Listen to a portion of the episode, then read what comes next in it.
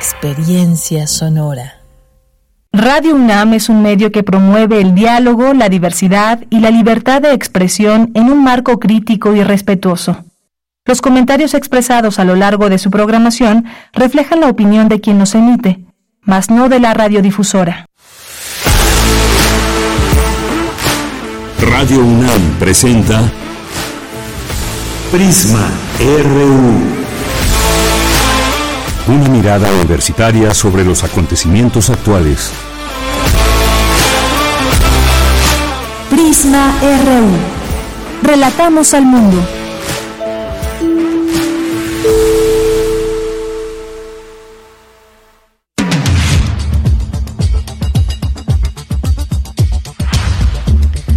Buenas tardes, muchas gracias por acompañarnos aquí en Prisma RU. Estamos cerrando la semana juntos y juntas y también estamos terminando este mes de junio. Se nos va un mes más y hoy es el último día de junio, así que nos vamos a escuchar el próximo mes, en julio, el próximo lunes. Aquí estaremos y por lo pronto mucha información que se ha juntado para esta este fin de semana que comienza. Vamos a enlazarlos, enlazarnos en un momento más hasta Michoacán con Dalia Martínez, quien es periodista, directora de los diarios El Sol de Morelia y El Sol de Zamora en Michoacán.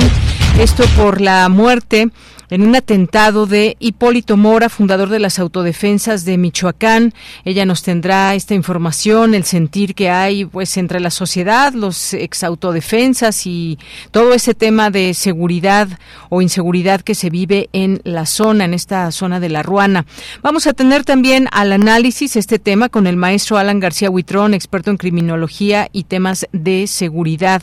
Este tema y qué ha pasado en los últimos años, eh, sobre todo desde 2013 a la fecha, cuando surgieron estas autodefensas. Vamos a tener esta información, qué es lo que dicen las autoridades, el gobernador, el presidente, qué es lo que está sucediendo en esta zona. Y hoy es día, por si no, por si no lo han, no lo saben, hoy es día eh, mundial de las Redes Sociales. Hoy 30 de junio se celebra y esto que sirva de reflexión para hacer un propósito con todo este tema de las redes sociales, cómo las utilizamos, para qué las utilizamos, qué beneficios o perjuicios nos traen. Vamos a tener esta conversación con el maestro Luis Ángel Lutado Razo, que es un estudioso de las redes sociales y vamos a tener aquí algunas cifras, en fin, ustedes platíquenos qué les parece este uso de las redes sociales a, nuestros días, cómo han, ido evolucionando, si ustedes utilizan alguna más que otra o ninguna, o de plano dicen yo no quiero estar en sintonía, entre comillas, con eh, la gente que utiliza las redes sociales, que, cuál es el uso que le dan los jóvenes, que le dan las personas adultas, adultas mayores, en fin, o si realmente lo usan tantas eh, personas. Vamos a tener también eh, hoy que es viernes, Corriente Alterna, nos traen una crónica sonora de la pasada marcha contra el maltrato a los animales que se realizó el domingo 25 de junio en el centro de la Ciudad de México. ¿Ustedes participaron o no participaron? ¿Qué les parece todo este tema del maltrato a los animales y esta investigación que nos traen, recopilación de audios que incluyen testimonios, entrevistas, consignas de los manifestantes, ya nos platicarán aquí los estudiantes que tendremos aquí en cabina. Vamos a tener también una invitación a la obra Sueño de un colibrí y tendremos nuestro refractario RU con Javier Contreras. Los temas que han sido noticia en la semana los tenemos al análisis para todos ustedes. Y cerraremos con Melomanía RU de Dulce Wet. Es viernes de complacencias y ya efectivamente nos empiezan a llegar algunas, vamos a tener que elegir entre ellas, pero por lo pronto pues estamos aquí con mucho gusto. Yo soy de Yanira Morán, a nombre de todo el equipo. Eh, le deseamos que tenga muy buena tarde y que nos acompañe en este momento. Bueno, tenemos algunos, algunos problemitas. Vamos a reiniciar aquí eh, para que podamos escucharnos algunos, para adelantarnos algunos problemas técnicos y volvemos en un momento. Una con ocho, continuamos.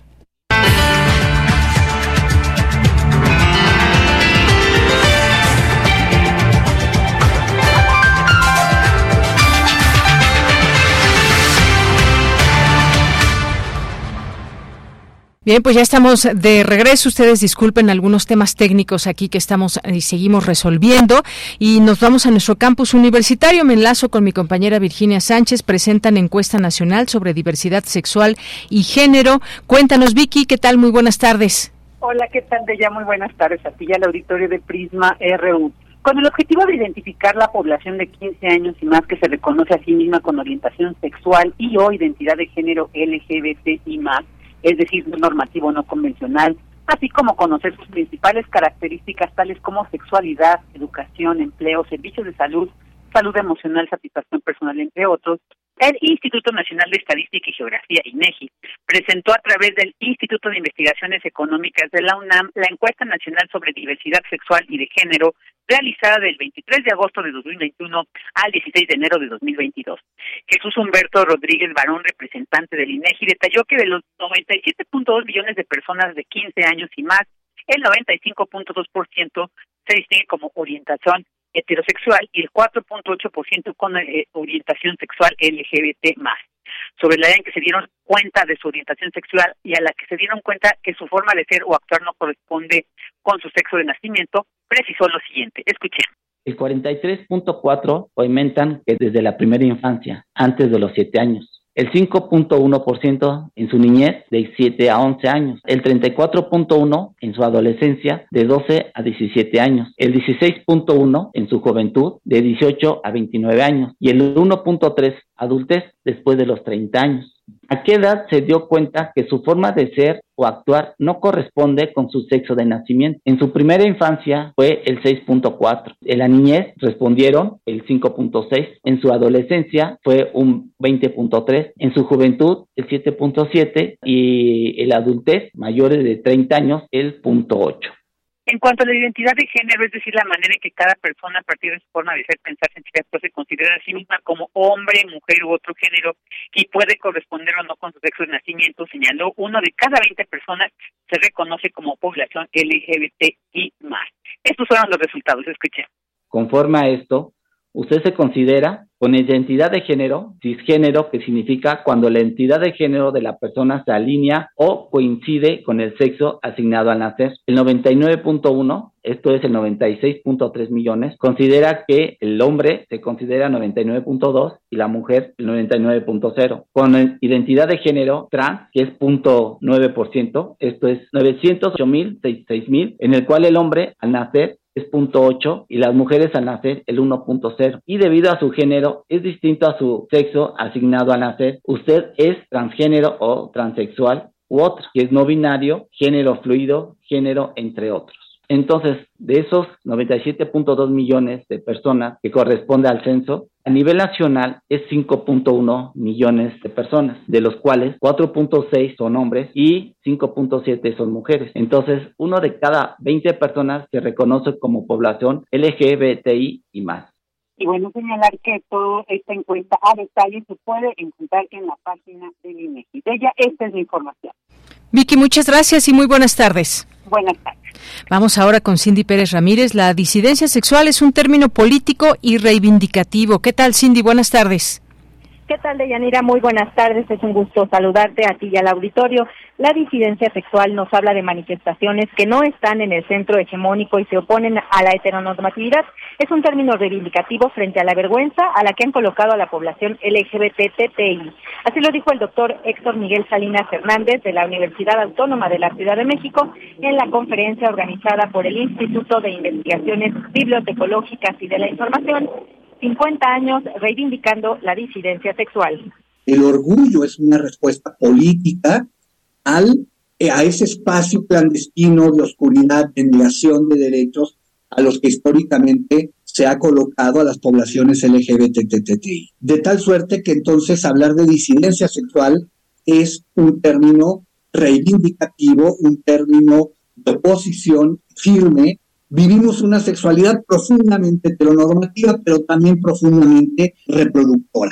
Se nos dice que la sexualidad sirve única y exclusivamente, o en su mayoría su papel protagónico es la reproducción. El especialista resaltó que aunque en la Ciudad de México se ha conseguido mucho como el matrimonio igualitario, el reconocimiento de las identidades legales, leyes para la no discriminación, políticas públicas en términos de exclusión, existen aún diferencias con otros estados. ¿Qué hace falta? Me parece que lo que es más importante de avanzar en este momento es enfocarse en la agenda cultural. ¿Qué significa en la agenda cultural? En la cultura cotidiana. Los cambios a la ley son importantes porque dan un marco de referencia, porque norman la vida pública, pero no son suficientes para lograr una convivencia realmente pacífica, una convivencia de inclusión. En la Ciudad de México, por ejemplo, hemos avanzado mucho, pero también es cierto que sigue existiendo una profunda homofobia de Yanira, las disidencias sexuales sufrieron 305 hechos violentos motivados por el odio, como asesinatos, desapariciones, atentados y suicidios, de acuerdo con el Observatorio Nacional de Crímenes de Odio contra las Personas LGBTI+. En 2022 se registraron 87 asesinatos de odio, la mayoría de las mujeres trans, 11.54 más que en 2021, según Letra S, SIDA, Cultura y Vida AC. Este es mi reporte. Gracias, Cindy. Buenas tardes. Muy buenas tardes. Vamos ahora con Dulce García. Asume Susana Magallón Puebla la dirección del Instituto de Biología para un segundo periodo. ¿Qué tal, Dulce? Buenas tardes. Así es, Deyanira. Muy buenas tardes a ti en el auditorio. Deyanira, la doctora Susana Magallón Puebla asumió la dirección del Instituto de Biología de la UNAM para un segundo periodo que va de 2023 a 2027, por lo que continuará impulsando a dicha entidad universitaria para seguir realizando importantes aportes de Yanira sobre todo en el descubrimiento y la comprensión de la biodiversidad de México. Ahí estuvo presente el coordinador de la investigación científica, el doctor William Lee, quien le dio posesión del cargo y sugirió a la comunidad unir esfuerzos para el desarrollo de nuevos proyectos, aprovechar las fortalezas e identificar las debilidades con el fin de mejorar las acciones. Añadió que la planta académica del Instituto de Biología tiene un reto muy importante que es anticiparse a las problemáticas que pudieran surgir. Vamos a escuchar. Le toca a la directora articular esto, pero le toca a toda la comunidad participar y ser parte de ello. La situación digamos, las condiciones de frontera del trabajo del instituto y de la universidad no son sencillas ahorita, en términos presupuestales y en otros también, y vamos a tener que estar eh, pues muy atentos y muy pendientes de lo que haga falta. Yo estoy seguro que lo van a hacer muy bien. Creo que hay muchas cosas de las que pueden estar orgullosos en esta comunidad, pero siempre hay cosas que se pueden seguir haciendo. Entonces los invito a que podamos seguir trabajando en esto. Yo le agradezco a la doctora Magallón y a todo su equipo de trabajo en la conducción del instituto en estos últimos cuatro años y pues pedirles a todas y todos ustedes que con renovadas energías para los siguientes cuatro años puedan seguir haciendo todavía muchas cosas y tener muchos logros. Y bueno, Deyanira también estuvo presente la doctora Susana Magallón. Ella es, les comento que eh, agradeció a la comunidad su confianza para continuar al frente del instituto y detalló que se enfocará especialmente en mantener el apoyo para el descubrimiento de la biodiversidad con nuevos instrumentos, así como apuntalar las acciones dedicadas a explicar la riqueza biológica de México con el uso de fuentes alternativas como lo pueden ser las matemáticas y la estadística. Escuchen. Pero además de esas líneas de investigación sobre la del descubrimiento y la documentación de la biodiversidad, nuestro, nuestro instituto es extraordinariamente rico porque hay otras líneas de, investigación que están vinculadas y que nos dan mayor eh, diversidad en nuestros estudios y nos complementan en otras áreas del conocimiento no solamente somos sistemáticos y taxónomos, sino hacemos muchas otras cosas que nos dan gran valor y gran riqueza en nuestras líneas de investigación. Deyanira, les cuento que la doctora Susana Magallón es bióloga egresada de la Facultad de Ciencias de la UNAM. Cursó el doctorado en el Departamento de Ciencias Geofísicas en la Universidad de Chicago y realizó una estancia postdoctoral en la Universidad de California Davis. En 2001 se incorporó como investigadora titular del Instituto de Biología. Ella es además pionera en la filogenética macroevolutiva en México y a nivel mundial es una reconocida líder en la investigación de la evolución y la diversificación de las angioespermas. Ha recibido reconocimientos como el Isabel Tucson Award y la distinción Sor Juana Inés de la Cruz. En tanto, les comento que el Instituto de Biología de la UNAM es reconocido como un pilar en la conservación de la biodiversidad de México este reconocimiento también a nivel mundial. Es la información. Gracias, Dulce. buenas tardes. Gracias a ti, buenas tardes. Continuamos. Tu opinión es muy importante. Escríbenos al correo electrónico prisma.radiounam@gmail.com. Una de la tarde con 23 minutos. Vamos a platicar de este tema. Ayer, justamente cuando estábamos en el informativo, más o menos a esta hora, eh, tuvimos esta noticia del asesinato a Hipólito Mora, uno de los fundadores de las autodefensas allá en Michoacán, y recordábamos algunos aspectos en torno a por qué surgieron las autodefensas, que bien vale eh, la pena seguir hablando de ello. Es un tema que tiene que ver estrechamente con la inseguridad que sentía eh, los empresarios dedicados al limón, a los limoneros de esta zona, familias completas que se sentían intimidadas por el crimen organizado, en ese momento los templarios y que bueno, han habido incursiones de otros grupos y que de igual manera han seguido intimidando a gente de distintos lugares. Tras este asesinato, pues se han hecho, no se han hecho esperar distintas eh, análisis, comentarios en torno a todo esto. Este eh, ex autodefensa había estado ya amenazado y atacado, había sido atacado ya en otras ocasiones y finalmente pues no se le no se le pudo proteger. Él llevaba ahí a sus escoltas, incluso pues se sabe que el gobernador se había acercado a él para que pudiera salir de esta zona de la Ruana, a lo cual eh, pues él respondió que no.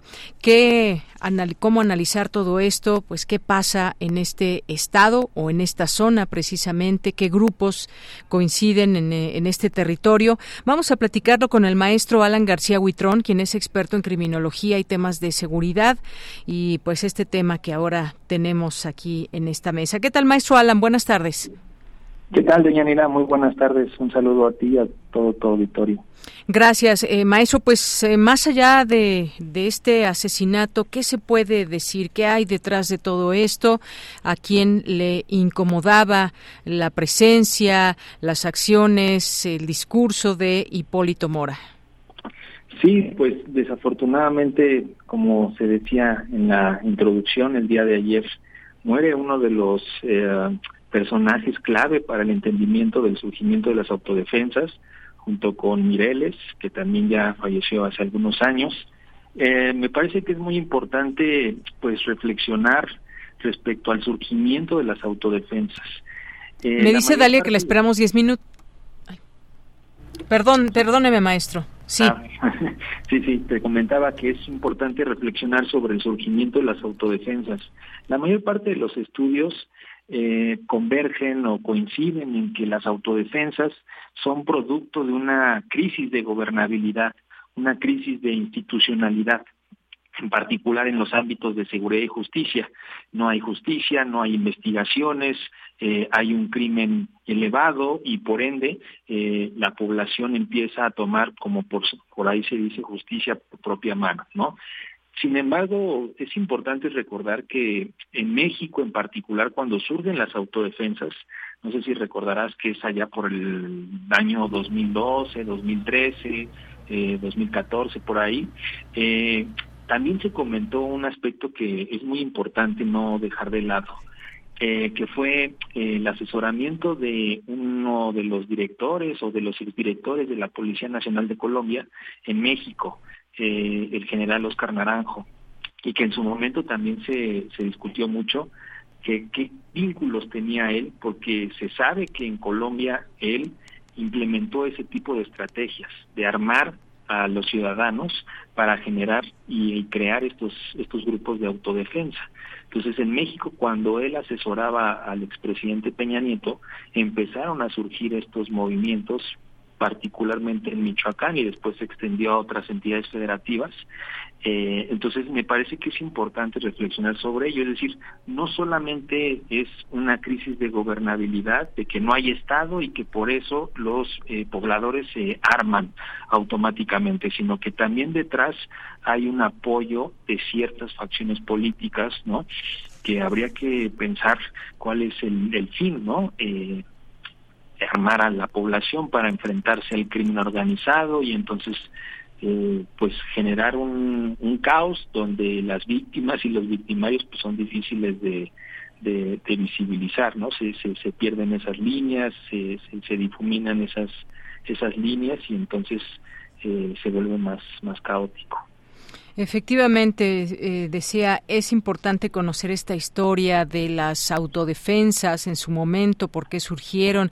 Hay trabajos muy interesantes que quedaron ahí también, ya sea en textos, en libros, incluso hay un hay un documental que pues nos hace conocer o nos lleva a conocer mucho de lo que eh, sucedió en esos años que se llama Tierra de Cárteles, si no mal recuerdo, y muy interesante también toda esta manera en cómo conocimos a esos eh, autodefensas, los testimonios y sobre todo las acciones que se llevaron a cabo por parte de un gobierno en su momento en un intento por desarmar a las autodefensas, generar la paz allá en Michoacán y que a final de cuentas eh, sí entregaron las armas pero al paso de los años, al paso del tiempo, pues vuelve de nuevo esa violencia, vuelve de nuevo esa intención de querer protegerse entre las familias, entre las comunidades.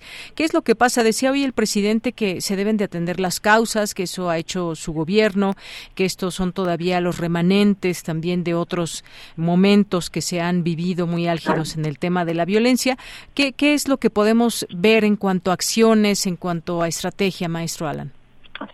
Sí, pues como sabemos desde la entrada de este gobierno hubo un cambio en el discurso, ¿no? Eh, incluso se dijo en su momento que la guerra contra el narcotráfico, contra el crimen organizado había quedado atrás, había desaparecido. En efecto, se habló de combatir las causas, eh, estos programas, por ejemplo, de jóvenes eh, eh construyendo el futuro, la parte de las becas, en fin, hay una serie de de políticas públicas que van en ese sentido. Sin embargo, me parece que todavía hay muchos retos, todavía hay muchas eh, muchos pendientes por hacer. El caso de Hipólito en particular nos habla de una falta de protección eh, que tiene este tipo de personas en riesgo, ¿no? Y podríamos, por ejemplo, pensar también respecto a todos los asesinatos, los homicidios que han ocurrido de periodistas. Se supone que desde el 2002 existe un mecanismo de protección a periodistas y a personas defensoras de derechos humanos.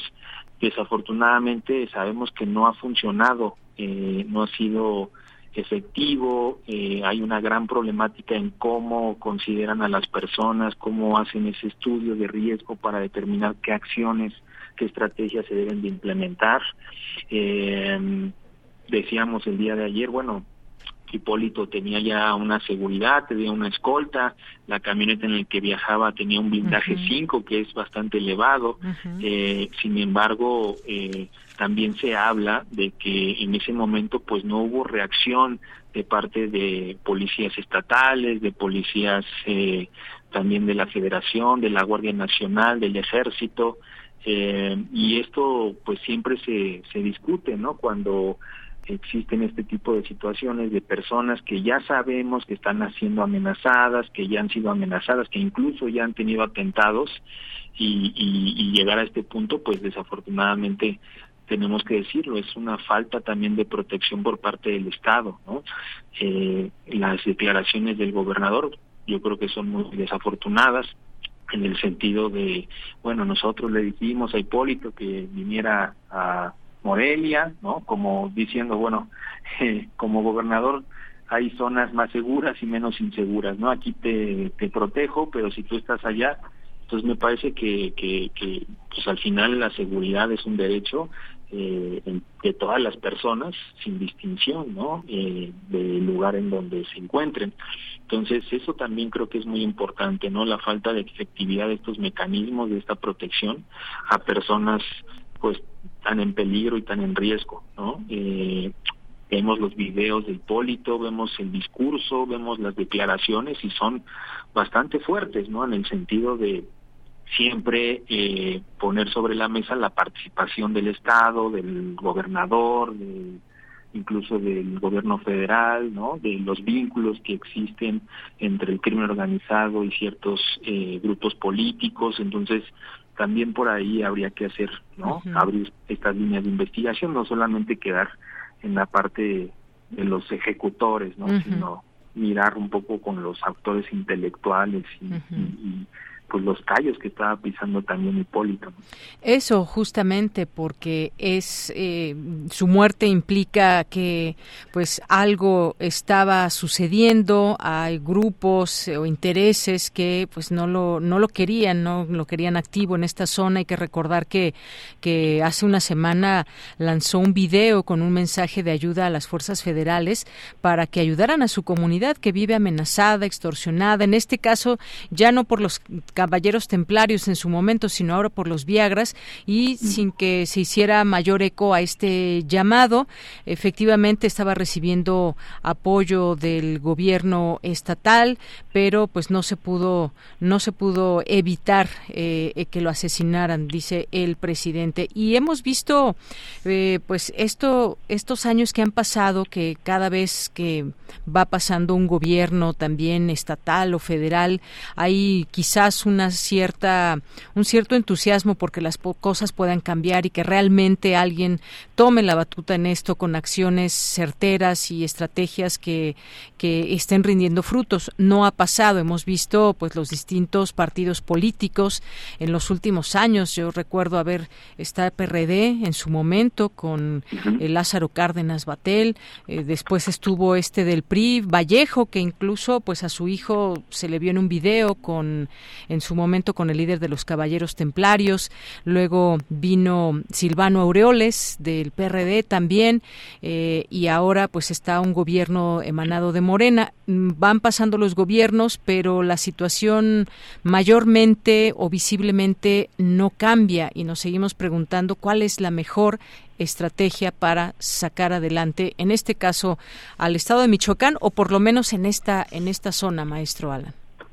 Sí, desafortunadamente tenemos cambio, por así decirlo, ¿no? Teóricamente hay cambio de gobierno, pero no hay cambio de, estado, ¿no? En el sentido de que, pues nada más cambian los colores, los nombres, eh, pero las estructuras siguen ahí, siguen eh, permaneciendo estos intereses eh, privados, estos intereses criminales que pues de alguna u otra forma siguen aumentando y siguen creciendo, porque con el paso del tiempo, obviamente, pues eh, territorios como Tierra Caliente, eh, la, vez pasada que comentábamos sobre Tamaulipas, son, son territorios estratégicos eh, para el tráfico de drogas, para el tráfico de armas, eh, para el comercio en términos generales. Quien haya viajado por Michoacán, pues se dará cuenta que es un estado súper súper rico en recursos naturales, precioso, eh, con mucho, mucho comercio, con mucha naturaleza, con muchas eh, eh, cuestiones para comerciar. Entonces, también ahí es, es, una vulnerabilidad, ¿no? Sabemos que en el país mientras haya territorios con mayor riqueza, tienen mayor probabilidad ¿no? de ser por así decirlo, conquistados por el crimen organizado, ¿no? Porque el crimen organizado, recordemos, pues no solamente se dedica a los homicidios y al tráfico de drogas, sino también eh, en los últimos años, pues a controlar eh, el comercio, ¿no? A eh, la extorsión, a también incursionar en estos negocios legales para el lavado de dinero y bueno el el, la, el caso del aguacate también es como muy muy muy evidente no todo lo que ha pasado ahí eh, incluso en las comunidades como decía Hipólito no el crimen organizado casi casi es el que eh, pues determina el precio de las canas de la canasta básica no hasta hasta ese grado se ha llegado muy bien, maestro Alan, pues yo le quiero agradecer mucho este análisis, un poco acercarnos a esto que ha sucedido en cuanto a entender qué pasa en esta zona, el papel que han jugado las autodefensas a lo largo de mucho tiempo y que además hay que recordarlo, familias completas se organizaron. Esto es algo muy importante porque la sociedad civil se organizó y dado que sentían este abandono gubernamental tanto del Estado, de la Federación en su momento cuando surgió y pues esto esto llevó a que en el caso del gobierno de Peña Nieto enviaran ahí hubiese Alfredo Castillo que negociara con las ex autodefensas para entregar las armas y demás. Como sabemos son grupos que no son reconocidos, por supuesto, en temas de, de hacerse cargo de la seguridad, pero que surgen de una necesidad muy clara y específica. Así que esto no se puede olvidar. Lo que ha sucedido en Michoacán deja un antecedente muy importante para entender también lo que se tiene ahora y hacia, hacia dónde se va con estos grupos que siguen operando en esta zona. Pues muchas gracias, maestro Alan García. No, al contrario, muchísimas gracias a ti nuevamente por la invitación y bueno, esperemos a ver qué sucede. Su hermano ha dicho que eh, si no hay avances en la investigación van a volver a levantarse, ¿no? Eh, como autodefensas, entonces habrá que, que, esperar y seguir muy muy de cerca cómo cómo cómo avanza este asunto. Así es. Muchas gracias. Hasta luego y buenas tardes. Hasta luego. Buenas tardes. Fue el maestro Alan García Huitrón, experto en criminología y temas de seguridad. Continuamos. Prisma RU. Relatamos al mundo. Vamos ahora a platicar de un tema que tiene que ver con el, las redes sociales y es que hoy, 30 de junio, se celebra el Día Mundial de las Redes Sociales, una jornada que invita a reflexionar sobre el uso seguro de estas plataformas digitales de comunicación para que podamos disfrutar de todas sus ventajas sin ser víctimas de un ciberataque o de una ciberestafa. Eso puede suceder y de muchas otras cosas. Se habla ahora de regulación, de cómo mirar, utilizar, entender a las redes sociales que además van cambiando van cambiando constantemente. Vamos a platicar con el maestro Luis Ángel Hurtado Razo, quien es director de Tecnopolítica, laboratorio digital dedicado al análisis y descripción de las expresiones sociopolíticas y acontecimientos desde el punto de vista de la tecnopolítica. Es un estudioso de las redes sociales y es académico de la Facultad de Ciencias Políticas y Sociales de la UNAM. Maestro Luis Ángel, ¿cómo estás? Buenas tardes. ¿Qué tal, estimada Deyanira? Muy buenas tardes. Un gusto, como siempre, estar contigo aquí en Prisma RU de Radio UNAM. Gracias, maestro. Pues, eh, ¿por dónde empezamos? Las redes sociales son tan amplias y tú te has dedicado a estudiar ya desde hace varios años estos comportamientos que tenemos por, eh, por edades, eh, que cuáles son las redes más utilizadas, pero en el mundo hay millones de personas que utilizan estas redes sociales. ¿Por dónde empezar? ¿Cómo empezar a hablar de un tema tan amplio como las redes sociales? Mira, te voy, vamos a empezar, eh, si, te parece, con el panorama mundial. Hoy eh, la Asociación Mundial de Internet, eh, una asociación que surgió desde 1999, eh, eh, dio justamente el dato exacto de cuántas personas hay interconectadas en el mundo y cuántas de esas personas actualmente utilizan redes sociales. Eh, para que lo entienda la audiencia, eh, actualmente, según esta asociación, hay cuatro mil millones de personas que tienen acceso a Internet. Estamos hablando que en el planeta hay aproximadamente siete mil doscientos millones de personas. Estamos hablando que más de la mitad de las personas que habitan este planeta tienen acceso a Internet. Y aquí viene el dato interesante sobre las redes sociales. De esas cuatro mil millones de personas que habitan este planeta, 3.750 mil millones de personas tienen acceso a las redes sociodigitales. Estamos hablando que más, más de la mitad de, las, de los habitantes de este planeta tienen acceso a las redes sociales. Por poner una analogía, digamos, es, la primera vez en la historia de la humanidad que eh, un medio de comunicación, hablando de las redes sociales como medio de comunicación, tiene esa cobertura y por supuesto este nivel de audiencia ni la televisión en la década de los 90, que fue su momento de auge, tuvo tantas personas, digamos, conectadas para ver, digamos, sintonizar o informarse por este medio de comunicación. Entonces, las redes sociales, las redes sociales, este, eh, hoy en día se han vuelto un factor sumamente importante en la vida de las personas en el mundo. Ahora, vámonos al caso de México.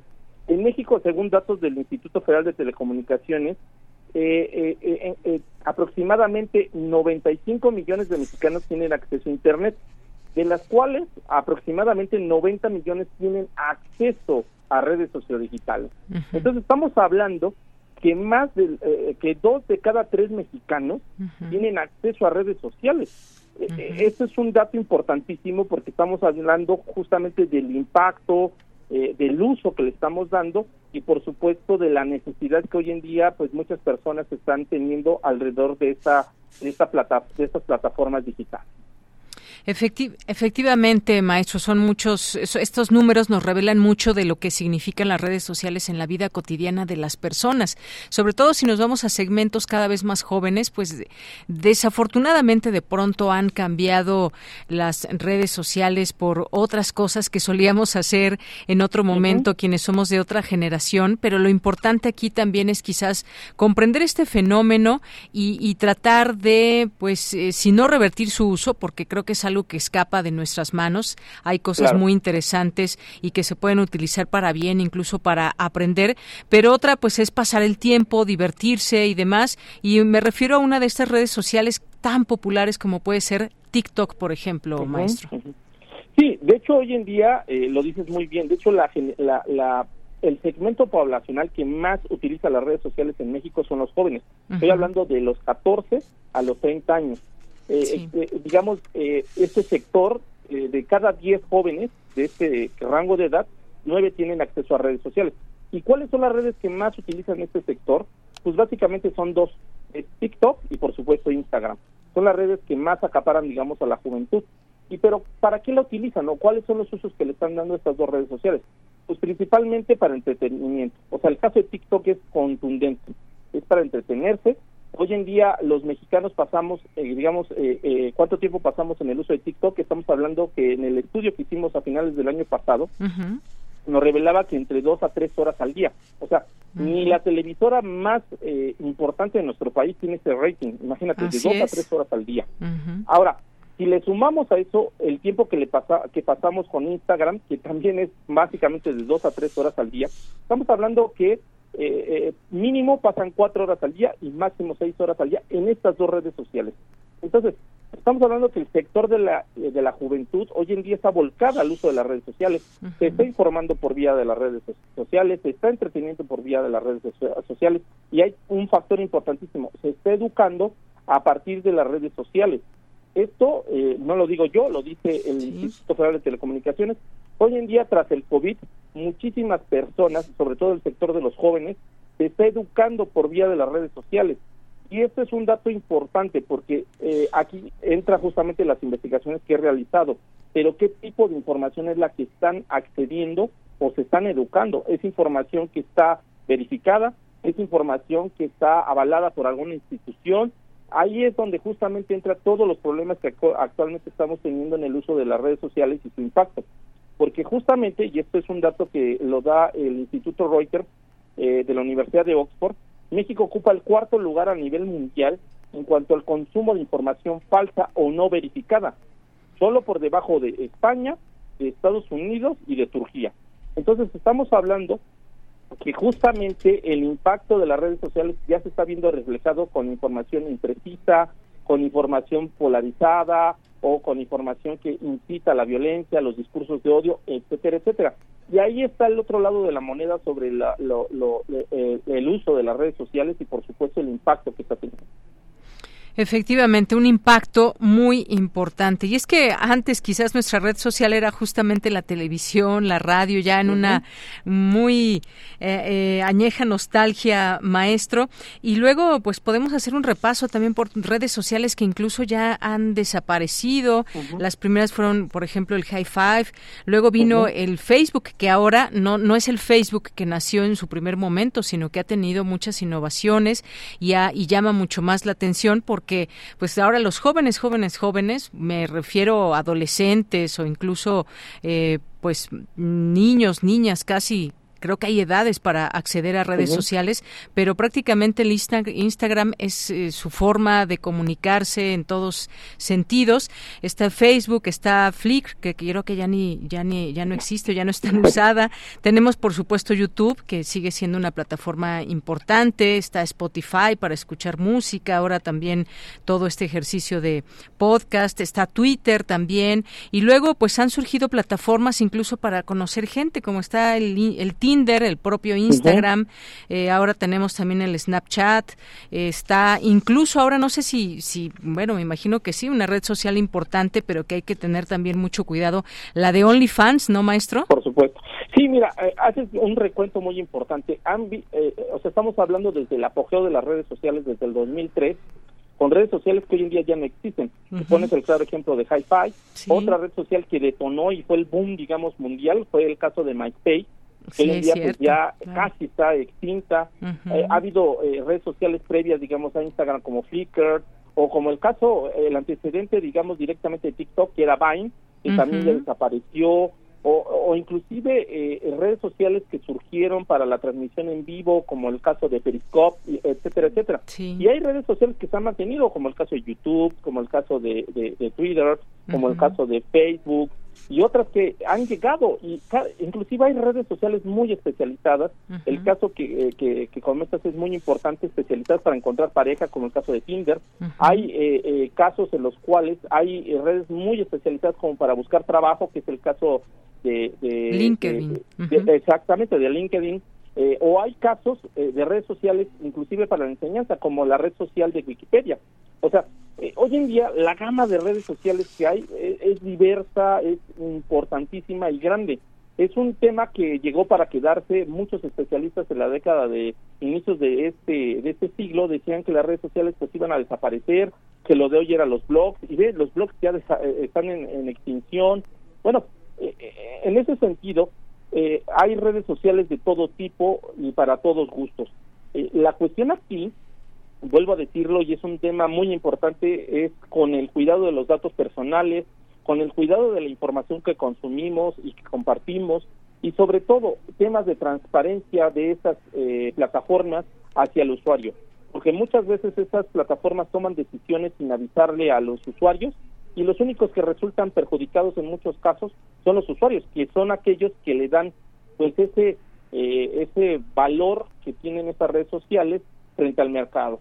Y en ese sentido yo he sido muy crítico, lo he dicho también en este espacio, la opacidad que hay de estas eh, redes sociales hacia eh, términos y condiciones que hay para los usuarios que hoy en día pues les dejan ganancias multimillonarias alrededor del mundo multimillonarias. Efectivamente, esto es todo un negocio. Hemos visto también cuánto valen estas, estas redes sociales, cada una de ellas, cómo se beneficia no solamente el dueño, sino también se benefician las personas que son usuarias, en dado caso de tener miles o cientos de miles de seguidores e incluso millones. Hemos visto artistas, por ejemplo, que tienen sus redes sociales y que son pues los más escuchados, los más eh, descargados y que ahí también, digamos, tienen un una posibilidad económica, como muchos influencers ahora que también estos nombres que nos hemos habituado a conocer ya también de unos años a la fecha, eh, los youtubers, por ejemplo, que justamente por su nombre, que transmiten a través de YouTube, que tienen sus canales, que logran, eh, por ejemplo, premios ya sea de platino, de oro y demás, justamente por toda esta red y seguidores que tienen alrededor de un país o alrededor del mundo, como en el caso de artistas que son seguidos. Pues todo un, todo, un, todo un mundo por seguir explorando y esto decía yo al inicio, maestro, va cambiando poco a poco, bueno, a veces a pasos agigantados y ahora con lo de la inteligencia artificial y más, pues creo que echar una mirada al futuro sería ahora mismo muy interesante para saber qué es lo que viene, pero por lo pronto estos son los números, esto es lo que hay. Dos de cada tres mexicanos tienen acceso a redes sociales. Impresionante y también, como decía usted, desde la enseñanza muchas veces ya ahora se dan estos cursos, estrategias para cómo eh, enseñar a los alumnos a través de redes sociales, ya que están pegados ahí, que pues aprendan a través de estas redes también. Claro que sí, pues eh, ha sido tan relevante, digamos, o el impacto que tiene a nivel mundial las redes sociales que precisamente hoy se festeja el Día Mundial de las Redes Sociales. Ahí ni más ni menos. Ni más ni menos. Bueno, pues muchísimas gracias, maestro. Como siempre, un gusto platicar con usted aquí en Prisma RU de Radio UNAM. Al contrario, estimada Yanira, un gusto como siempre estar aquí en tu espacio. Un abrazo fuerte para ti y para tu audiencia. Gracias, hasta luego. Maestro Luis Ángel Hurtado Razo, director de Tecnopolítica, laboratorio digital dedicado al análisis y, de, y descripción de las expresiones sociopolíticas y acontecimientos desde el punto de vista de la tecnopolítica, un conocedor de las redes sociales. Continuamos. Queremos escuchar tu voz. Síguenos en nuestras redes sociales. En Facebook como Prisma RU y en Twitter como arroba PrismaRU. Me enlazo ahora con Dalia Martínez. Ella es periodista, directora de los diarios El Sol de Morelia y El Sol de Zamora en Michoacán. ¿Qué tal, Dalia? ¿Cómo estás? Muy buenas tardes. Buenas tardes, Deyanira. Pues qué gusto saludarte. El gusto es mío y pues mira, desafortunadamente desde ayer eh, con este atentado Hipólito Mora nos vienen a la mente muchas cosas que han sucedido en esta zona y pues tú tienes todo este sentir viviendo allá en, Michoacán. ¿Qué es lo que ahora, un día después de este asesinato, se dice, cómo se, se vive, lo que pasa entre la sociedad, la opinión pública, Dalia? Pues mira, Deyanira, eh, evidentemente pues hay una convulsión eh, social, sobre todo, eh, sobre todo en la, en la región de donde él era originario, ¿no? Allá en Buenavista, Tomatlán, eh, en el lugar de La Ruana, es un municipio que todo el mundo conoce por La Ruana, en vez de Buenavista, pero bueno, es una localidad chiquita donde todos se conocen, donde conocían perfectamente el liderazgo de Hipólito Mora desde el principio, desde el 2010, 2012, que lo habíamos estado siguiendo y que de alguna manera saltó, digamos, a, la, a, la, a los focos mediáticos. Eh, Hipólito Mora era un hombre muy cercano a la gente, él tenía una casa sencilla, una casa donde donde pues habitaba con toda su familia. Él era padre de diez eh, de diez hijos tenía su esposa que también ya había muerto desde antes del 2010 eh, a su hijo Manuel lo asesinaron también en esta lucha de las autodefensas en el 2014 él llevaba pues varios duelos este en este en este trayecto desde que surgieron el movimiento de las autodefensas. Era un hombre sencillo era un hombre eh, que no tenía mayor estudio que el de la primaria pero aún así pues tenía un liderazgo indiscutible que lo llevó y lo orilló a formar estos grupos de autodefensa en el 2012. Eh, para mí, indiscutiblemente, él era como el fundador ¿no? Eh, de, estos grupos, él lo empezó, el movimiento, era un hombre reacio, este, eh, que, que era muy firme en sus decisiones, ¿no? Y desde el momento que dijo basta con el asunto del crimen organizado, cuando estaban en su apogeo los caballeros templarios, pues eh, todo el mundo lo siguió, por lo menos su comunidad lo siguió en ese momento porque pues él tenía desde siempre un liderazgo indiscutible. Él le gustaba ir eh, todos los días a su huerta de limón a cosechar, a ver cómo estaba su siembra, a andar por el pueblo. Él no era un hombre de vicios, no, no fumaba, no tomaba, este y bueno pues todo el mundo lo respetaba, ¿no? Tenía sus enemigos sí también dentro del mismo pueblo y él los tenía perfectamente ubicados, ¿no? Este, en este contexto, bueno, pues eh, eh Hipólito Mora después se hace eh, eh, de liderazgo indiscutible y cobra relevancia nacional junto a, a Mireles. en un tiempo fueron amigos, luego tuvieron diferencias, como como todo en, en, el proceso de las autodefensas, sobre todo cuando se vino el tema del desarme de las autodefensas, él no estaba de acuerdo investigaran lo que decía es su única manera de defenderse y de defender a su comunidad y a sus familias, pero pues aún así medio se medio se ciñó a las reglas y bueno pues eh, así estuvo durante todo este tiempo hasta que empezó a tener atentados contra su vida, tuvo cuatro, este fue el, el último y el definitivo, de hecho pues ya vivía en Morelia desde hace algunos tiempos, pero él, alguna vez que platicamos de manera informal, él tenía mucho acercamiento con varios, quiero decirte, con varios comunicadores y periodistas, y este, y pues eh, solía comer con ellos y este, y platicar de manera informal. Él decía que él era un hombre de rancho, así lo decía, y que extrañaba sus limones y sus animales. Y entonces decía, yo no me voy a quedar mucho tiempo en la ciudad, no me gusta, yo me regreso a mi, a mi rancho.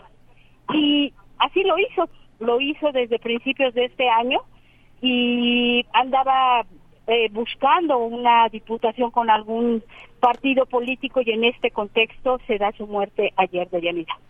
Efectivamente, pues muchas gracias, eh, Dalia, por todo este contexto que nos das, que es importante conocer también a esa persona, digamos, que fue Hipólito Mora y la relación que tuvo en su lugar de origen durante los últimos años, qué fue lo que buscaba, cuál fue la participación que tuvo ahí con las autodefensas, a qué se dedicaba y sobre todo, pues sí, efectivamente, seguramente habrá tenido personas que no coincidían con él, pero que desafortunadamente pues en vez de diálogo se opta por las armas y esto es muy lamentable. Se quedará en la memoria pues su nombre cuando nos refiramos eh, podamos tener referencias en torno a las autodefensas allá en Michoacán y por qué surgió este grupo y todo lo que hemos conocido y que ha quedado también ya eh, documentado de muchas maneras y pues sí, sin duda lamentable lo que ha sucedido. Eh, por último, último, quizás solamente te preguntaría qué ha cambiado de aquella vez primera en que tomaron las armas para defender sus territorios al día de hoy, que han sido varios gobiernos ya, Dalia.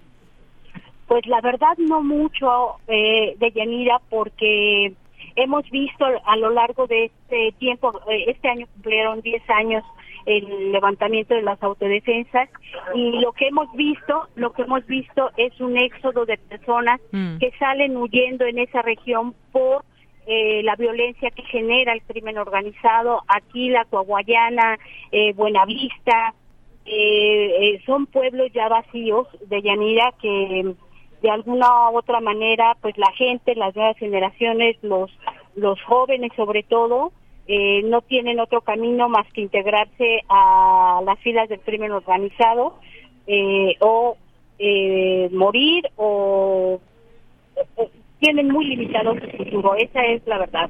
Y bueno, pues la violencia aquí en Michoacán, como se ha visto a lo largo de estos años, pues no cesa, es una sangría constante y es lamentable decirlo, pero pues en este contexto eh, surgieron las autodefensas, se desarrollaron, murieron entre comillas, pero sigue la situación en el mismo punto prácticamente.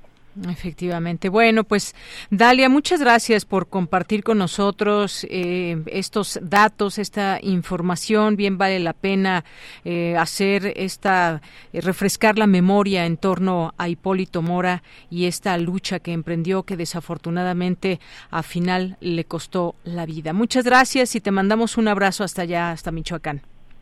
Hasta luego, Deyanira. Un gusto, como siempre, conversar contigo. Gracias. Gracias a ti, gracias por esta colaboración especial para Radio UNAM, el programa Prisma RU. Dalia Martínez, periodista, directora de los diarios El Sol de Morelia y El Sol de Zamora en Michoacán.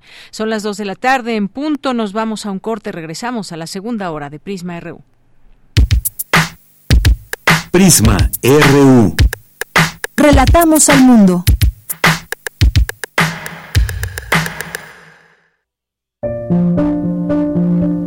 Torcuato Luca de Tena. La convicción monárquica. Cien años de su nacimiento. El médico hizo una pausa, tosió, tragó saliva.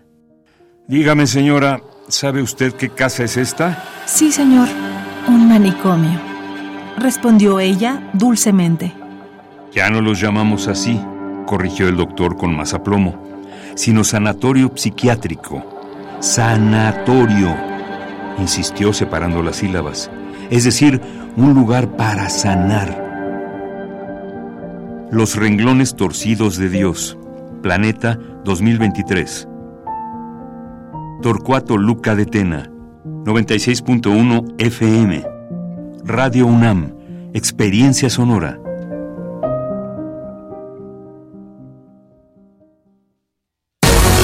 Lo social, lo político, lo económico, lo cultural son fenómenos que nos competen a todas y a todos. Nada debe sernos impuesto, porque tenemos una voz, una opinión, tenemos derecho a debate. Analiza lo que sucede en la sociedad en compañía de universitarios, juristas, especialistas y activistas. Con Diego Guerrero, los martes a las 16 horas por Radio UNAM. Experiencia Sonora. Buenas tardes, ¿en cuánto tiene el kilo de carne?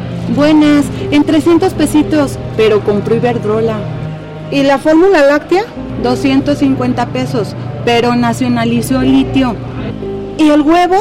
En 60, pero construyó un aeropuerto que nadie utiliza. Bueno, ya, ya, señora. ¿Y eso de qué me sirve si no me alcanza para nada? Pues se va a quedar con hambre, pero al menos ya tiene otros datos. No podemos vivir de otros datos. PRD. Si te sientes mal y alguien te ofrece una tacha para animarte, no aceptes. Tachas, pastas, anfetas, cristal, sean pastillas coloridas o pequeños cristales, todas son metanfetaminas. Muchas veces son elaboradas en laboratorios clandestinos usando químicos como ácido muriático o veneno para ratas. Son tan adictivas que los traficantes suelen regalarlas para engancharte, porque terminas pagando mucho más. Si te drogas, te dañas. La felicidad que necesitas está en ti, con tu familia, tus amigos y la comunidad. Secretaría de Educación Pública. Gobierno de México.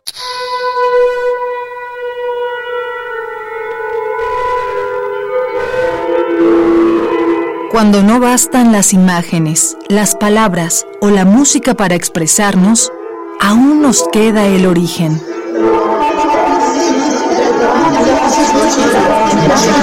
Mesdames et messieurs, El sonido. Radio UNAM te invita a ampliar tus recursos estéticos, narrativos y expresivos en su taller Para desbordar el aire. Arte sonoro en la radio y comunicación transmedia. Imparte Emiliano López Rascón. todos los sábados del 12 de agosto al 9 de septiembre a las 11 horas en las instalaciones de Radio UNAM, Adolfo Prieto 133, Colonia del Valle. Informes e inscripciones en cursosrunam.gmail.com La radio ya no como medio, sino como mensaje. Radio UNAM. Experiencia sonora. Tu opinión es muy importante. Escríbenos al correo electrónico prisma.radiounam@gmail.com.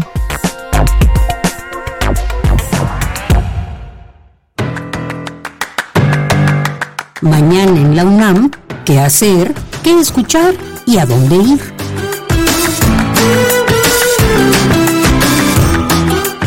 Frida Rebontulet y su gabinete de curiosidades te espera mañana con un programa dedicado a la poesía de Raúl Zurita. La selección que el premio José Donoso 2017 comparte para descarga Cultura UNAM abarca varios periodos de su beta creativa, desde su primer libro publicado en 1972 hasta una de sus obras más recientes del año 2012. Ese compendio de casi 800 páginas en el que hace un recorrido por su vida, por la historia de su país y por otros hechos contemporáneos que han atrapado su atención. Esta obra parte de los acontecimientos ocurridos entre el 10 y 11 de septiembre de 1973 en Chile, cuando sucedió el golpe de estado de Augusto Pinochet, cuya dictadura mantuvo preso y torturado al escritor en un barco carguero. Sintoniza mañana sábado primero de julio, en punto de las 17.30 horas, la frecuencia universitaria de Radio UNAM, 96.1 de FM. Mañana no te puedes perder el radiodrama El malentendido, adaptación de la obra de Albert Camus. Un hombre que dejó el hogar materno décadas atrás vuelve a compartir felicidad y fortuna con su madre y hermana, quienes atienden un hostal y realizan acciones inaceptables con la intención de reunir lo necesario para ir al país del sol y del mar. El silencio y la memoria endurecida propician un malentendido que detona la tragedia de una familia en tensión. Este radiodrama cuenta con la participación de Ana Ofelia Murguía, Laura Padilla, Rodrigo Vázquez, Erika de la Llave y Juan Stack. Bajo la dirección de Marta Verduzco. Sintoniza mañana sábado primero de julio en punto de las 20 horas, el 96.1 de FM. No te puedes perder los conciertos de la Facultad de Música que se llevan a cabo todos los jueves desde la Sala Julián Carrillo de Radio UNAM. Sintoniza el próximo domingo 2 de julio, en punto de las 18 horas, el 96.1 de FM. Para Prisma RU, Daniel Olivares Aranda.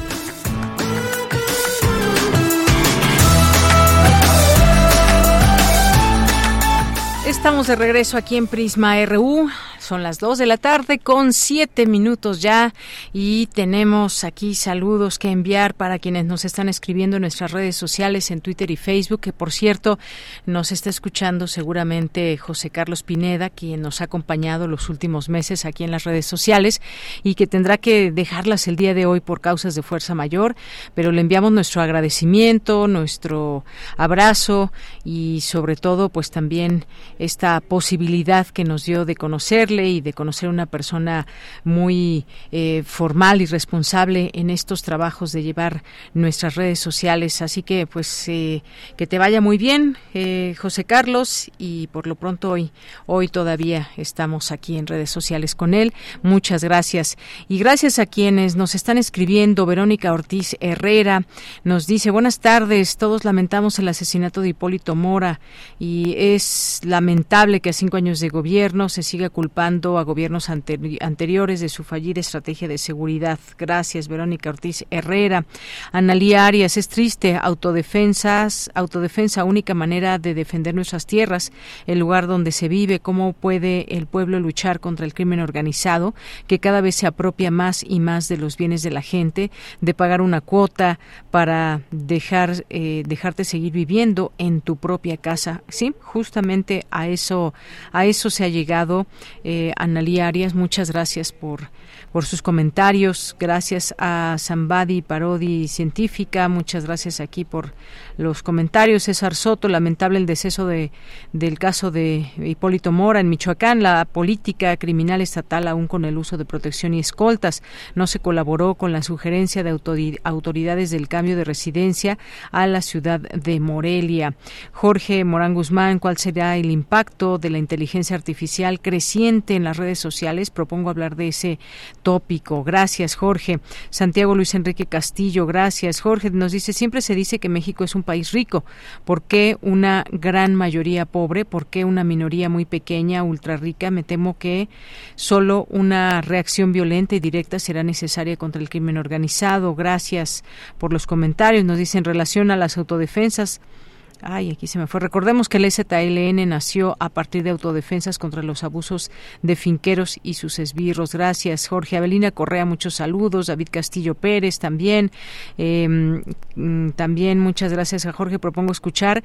A ver, aquí van las canciones para que las tomemos en cuenta si da tiempo. El día que llegaron las lluvias con Dean Singers o la versión instrumental. Un fin de semana de descanso para todos. Muchas gracias, Jorge Morán Guzmán, que aquí te haces presente. Guerrero también, muchos saludos. Te mandamos, David Casillo Pérez, muy buenas tardes al calisufalístico equipo de Prisma RU, que tengan una muy buena tarde y el fin, un fin de semana súper efectivo con sus respectivas familias. Ojalá y puedan programar eh, Penso Positivo de Giovanotti. Muchas gracias. Uy, esa canción que fue éxito en algún verano allá en Italia, por el, ni siquiera llegábamos al 2000, me parece, David Castillo, si es que no me equivoco, esa canción. Gracias. Eloísa Villarreal, a nuestros amigos y amigas del PUEC UNAM. Muchas gracias a Mario Navarrete, a Regina, a Adrián Castillo, a Rosario Durán, que nos manda saludos desde Copenhague.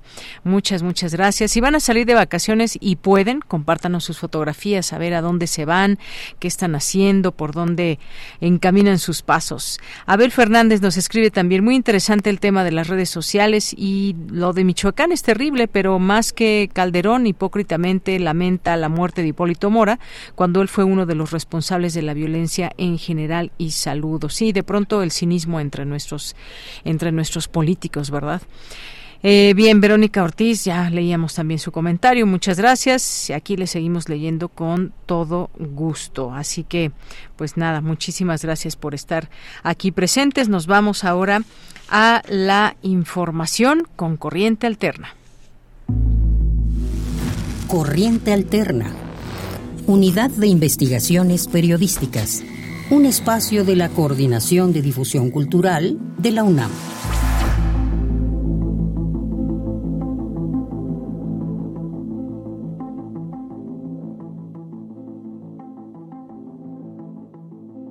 Muy bien, pues ya estamos aquí en Corriente Alterna. Muchas gracias aquí a nuestros invitados de hoy, que son estudiantes, que hicieron una, un trabajo del cual nos van a platicar.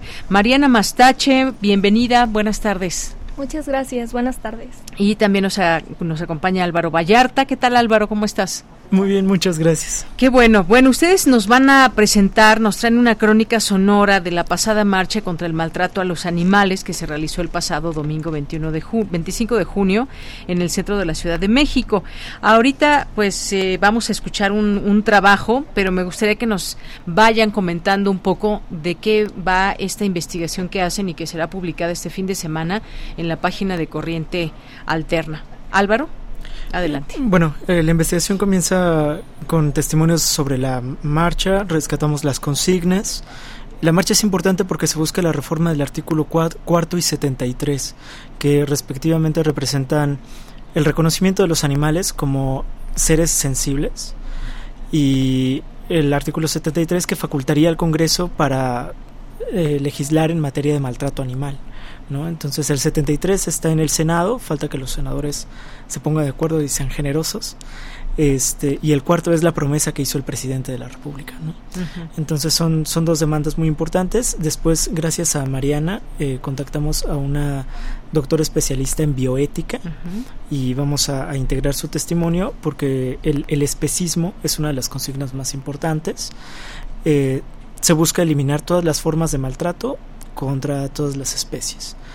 Eh, y rescatamos en parte jurídica un abogado animalista de Baja California que nos hace el favor de explicar cómo van las legislaciones en todos los estados y por qué la negligencia médica también podría ser una denuncia posible para los animales, mm. porque eh, no está especificado que sea solamente para humanos, sino para sujetos de mala praxis. Mm. Entonces eso es revolucionario, o sea, hay una fisura en la ley que le está aprovechando para decir también los animales son víctimas. Bien, pues qué interesante todo este enfoque. Pues Mariana Mastache, eh, también gracias por estar aquí y cuéntanos un poco, porque en algún momento esto era impensable, el, ver por los derechos de los animales. Esto es algo relativamente nuevo que ya tiene varios años, pero me refiero a años atrás que se tenía en pleno maltrato muchos animales y era algo casi normal verlo de esa manera.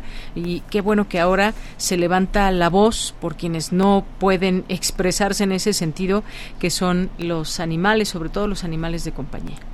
Claro, eh, inclusive sobre este punto que Álvaro menciona del especismo, eh, hay esta distinción al interior del propio especismo. El término básicamente significa una discriminación que se ejerce de nosotros hacia los animales, nos consideramos una especie superior a ellos, pero también al interior de los animales los vamos clasificando. Si son animales de compañía, pues generalmente este es con lo que estamos más familiarizados, son animales bonitos, pero también está esta otra distinción a animales a lo mejor eh, liminales que viven con nosotros en las ciudades, como palomas, cucarachas, etcétera, y eh, se hace esta otra em, discriminación, ¿no? Entonces, incluso en ese mismo sentido, eh, en la marcha, en el contingente, me llamó mucho la atención ver que distintos grupos estaban marchando en pro de diferentes causas. Si bien, como mencionaste, eh, ahorita lo importante es este reformar y, legislar eh, correctamente para reconocer a los animales como seres sintientes, también eh, hay distintas este, formas o, maneras en las que se está buscando llegar a eso, ¿no? Eh, a través de, por ejemplo, poner más atención a los zoológicos, eh, desmantelar circos que todavía tengan eh, animales participando en ellos, delfinarios. Y bueno, el caso como más frecuente que se vio, pues obviamente el maltrato hacia animales de compañía, perritos, gatitos, etcétera. Muy bien. Pues muchas gracias, gracias Mariana. ¿Qué les parece si vamos a escuchar ese trabajo que nos han preparado, que nos da pauta para seguir interesándonos y eventualmente pues también poder leer esta investigación de una manera más amplia? Adelante cosas muy importantes que van a cambiar la vida de los animales y son las reformas constitucionales que actualmente están detenidas. Ahorita está la, la reforma constitucional del artículo 73 ahorita está en el Senado. Entonces es nuestro deber como ciudadanos exigir a las autoridades que pasen esa ley del Senado. Tiene que salir de ese del Senado para que de esta manera ahora el Congreso pueda legislar en protección animal. Yo seré su voz. ¡Ánimo México! Nosotros somos la voz de los que no la tienen, por eso estamos aquí chingados. Yo seré su voz. Yo Corriente alterna. Paseo de la Reforma, Ciudad de México, 25 de junio 2023, 11 de la mañana. Cerca de 8.000 personas marchan del Ángel de la Independencia hasta el Zócalo Capitalino para protestar contra el maltrato a los animales. Eh, somos un equipo de rescatistas independientes, somos amigos de Lolis eh, y pues nos dedicamos a rescatar perritos eh, de la calle y los ponemos en adopción. Creemos que es importante darle, darle voz a los animales, mucha gente los ignora y, y creen que pues no tienen sentimientos ni tienen derechos. Entonces si nos unimos todos podemos hacer una diferencia para hacer un cambio en la ciudad y en este país.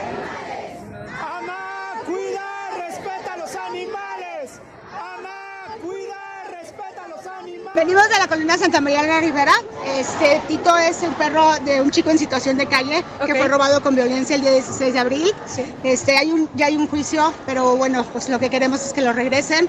Tito es un perro que está completamente vacunado, se, tiene todos bien alimentado, tiene cuidados. tiene todos los cuidados y él, él trabaja de hecho con su, con su dueño en la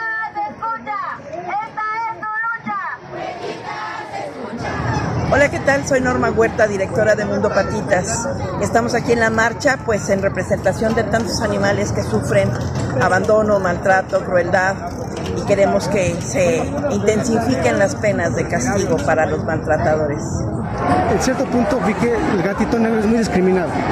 Lo utilizaban para rituales, por ignorancia. Este, mucha gente no los adopta porque cree que les da mala suerte. Muchos prejuicios sobre ellos. Entonces preferí defenderlo a ellos, a ellos, a ellos que son muy inocentes, que son animalitos muy nobles. Y he estado así aproximadamente desde 2006, 2008 por ahí. He estado haciendo este personaje de Neko. Siempre seguiré siendo un gato negro que apoya y defiende a los demás hermanos gatitos. ¿Por qué es importante estar aquí, señora? Mira, es importante porque tenemos que reclamar, manifestar, exigir que se acabe con la violencia hacia los animales. Se ha desatado una crueldad, un desamparo hacia los animales que ya no es posible. Se tiene, ellos también tienen emociones, tienen derechos, son vida.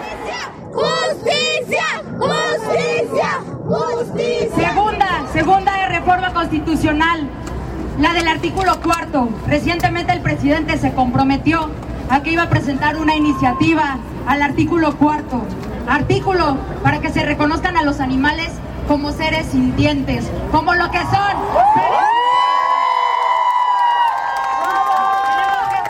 Para Corriente Alterna, Mariana Mastache. Y Álvaro Vallarta. ¡Justicia para Wilson! ¡Justicia! ¡Justicia para los perros en Monclova! ¡Justicia! Corriente Alterna.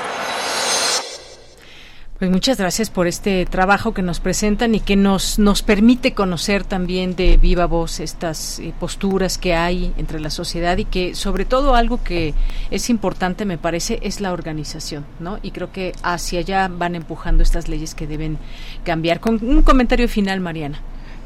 Eh, como bien dices, la organización es vital y como también rescato tu comentario anterior, hace 15, 20 años esto no hubiera sido posible, ¿no? No se visualizaba ni siquiera. Eh, creo que es porque muchas veces, y comentándolo también con eh, la profesora de la que próximamente van a leer, uh -huh. eh, tenemos demasiado normalizado eh, nuestro trato hacia ellos, nuestra relación para con ellos y la forma en la que los percibimos.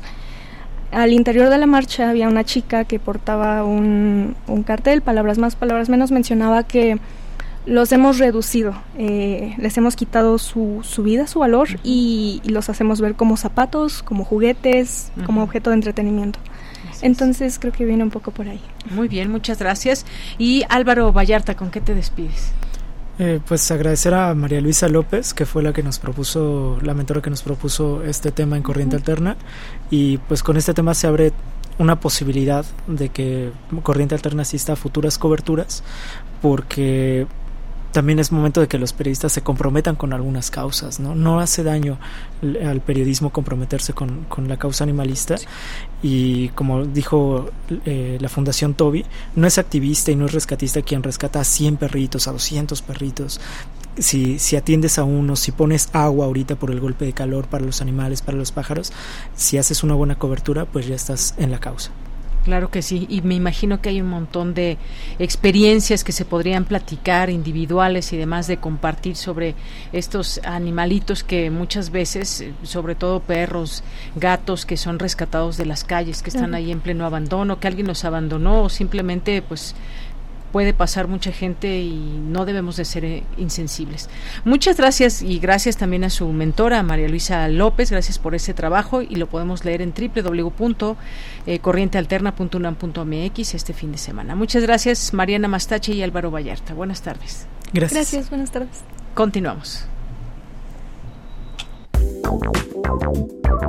Queremos escuchar tu voz. Síguenos en nuestras redes sociales. En Facebook como Prisma RU y en Twitter como arroba PrismaRU.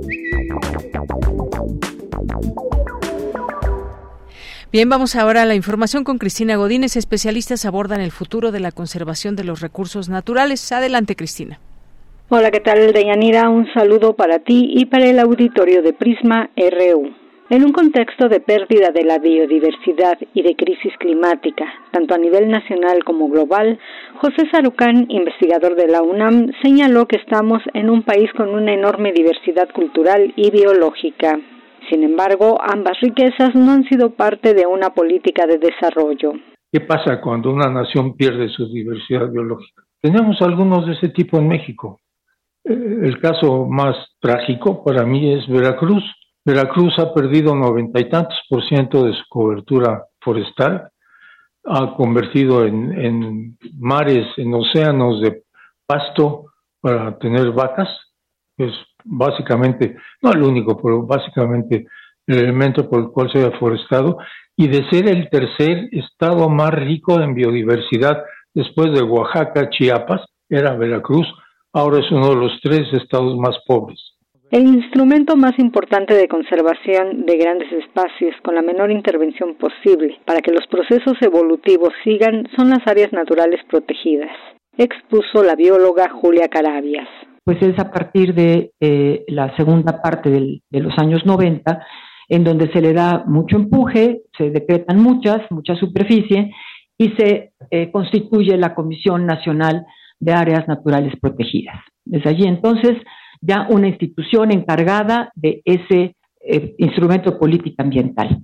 No es suficiente, como decía, porque se requieren otros espacios en donde haya una intervención y que es en esa intervención implique varias cosas, que no destruya el ecosistema, sino que pueda hacer un manejo del ecosistema, extrayendo ciertos recursos y con esa extracción de recursos los dueños puedan vivir. Carabias Lilo dijo que nuestro país tiene leyes y la capacidad para cumplir con la meta de conservación 3030. Esto es 30% de conservación para el año 30, acordada en Montreal, pero debe existir la voluntad política para ello. Deyanira, este es mi reporte. Buenas tardes. Gracias, Cristina. Buenas tardes. Vamos ahora a la, eh, a la información internacional a través de Radio Francia. Relatamos al mundo. Relatamos al mundo.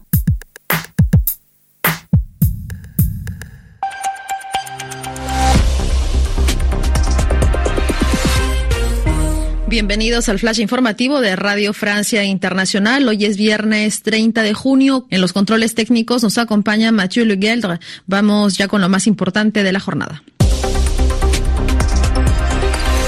Danae Rivadeneira.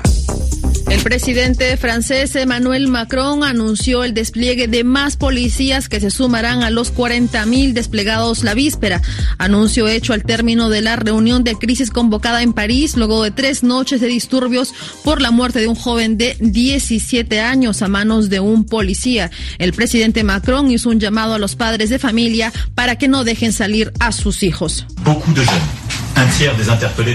Hay muchos jóvenes, un tercio de los detenidos son jóvenes, muy jóvenes. Es la responsabilidad de los padres, tienen que garantizar que se queden en casa. Es importante para la tranquilidad de todos que se ejerza la responsabilidad parental. Llamo al sentido de la responsabilidad de los padres y las madres. La República no puede sustituirlos. De los 875 detenidos esta noche, la mayoría tenía entre 14 y 18 años. Otra de las decisiones tomadas fue pedir a las redes sociales que retiren los contenidos vinculados a estas violencias urbanas y que identifiquen a sus usuarios. Estados Unidos regresa oficialmente a la UNESCO tras una votación favorable en una conferencia general extraordinaria. Washington, recordemos, salió de esta organización durante el gobierno de Trump. Unos 132 estados votaron a favor del regreso estadounidense, 15 se abstuvieron y 10 se opusieron, entre ellos Irán, Siria, China y sobre todo Rusia, cuya delegación había realizado este jueves una serie de intervenciones sobre puntos de procedimiento y enmiendas para retrasar los debates. Irán se sumará la próxima semana a la Organización de Cooperación de Shanghái, una alianza regional de la que también forman parte China y Rusia, informó el jefe de la diplomacia rusa, Sergei Lavrov. Irán está muy movilizado para intentar reducir su aislamiento internacional, ha estrechado lazos con sus vecinos árabes y ha reducido las tensiones con las potencias occidentales. La Asamblea General de la ONU creó una institución independiente para aclarar la suerte de miles de personas desaparecidas en Siria desde hace 12 años. Según las ONGs, unas 100.000 personas estarían en esta situación. Siria se niega a investigar a los, estas desapariciones por considerar que es una intromisión en sus asuntos internos. Hasta aquí las noticias en RFI.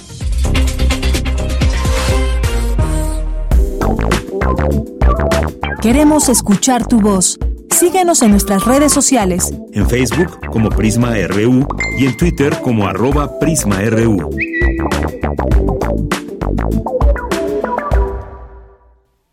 Tenemos una invitación para todas y todos ustedes que nos están escuchando hoy, entrada libre, pero qué mejor que nos platique Pepe de los vecinos ocultos, él es naturalista mexicano. ¿Qué tal Pepe? Buenas tardes.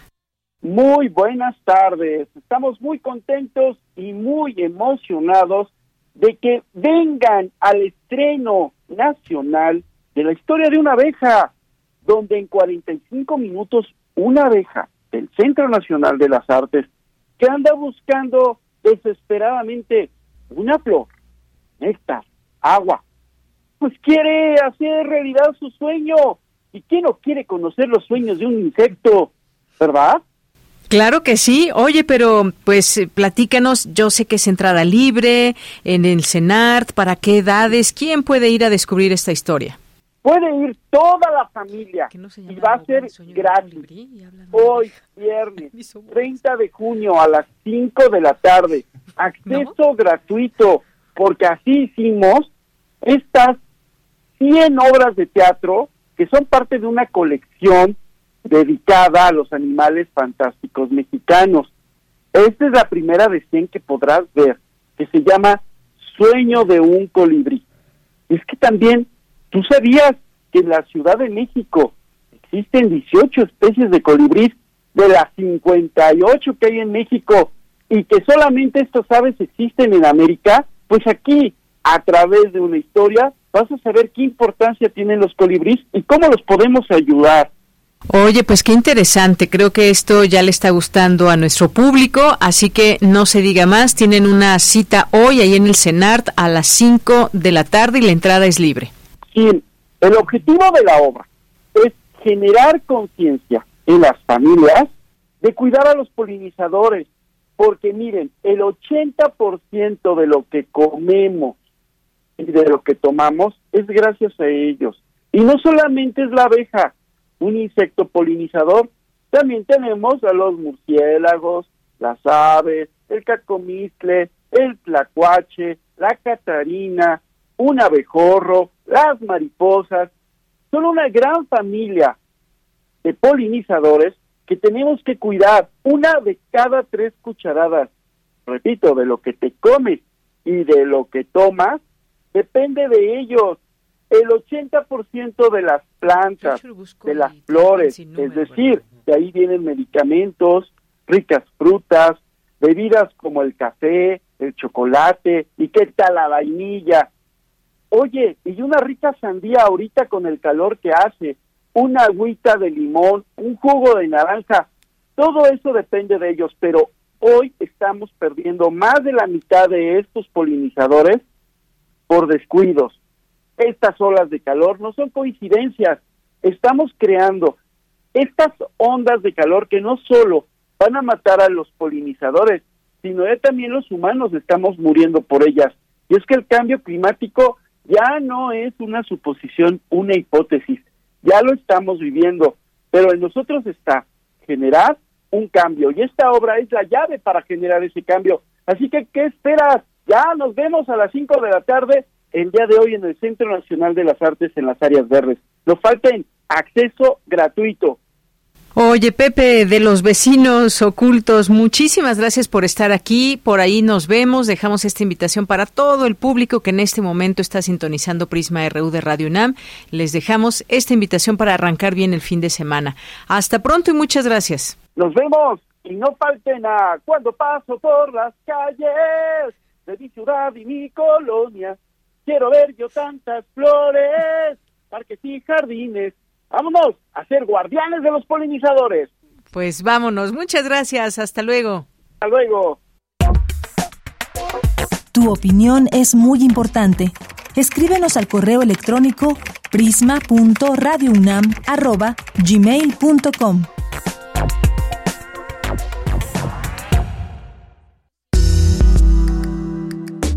Colaboradores RU. Análisis con Javier Contreras.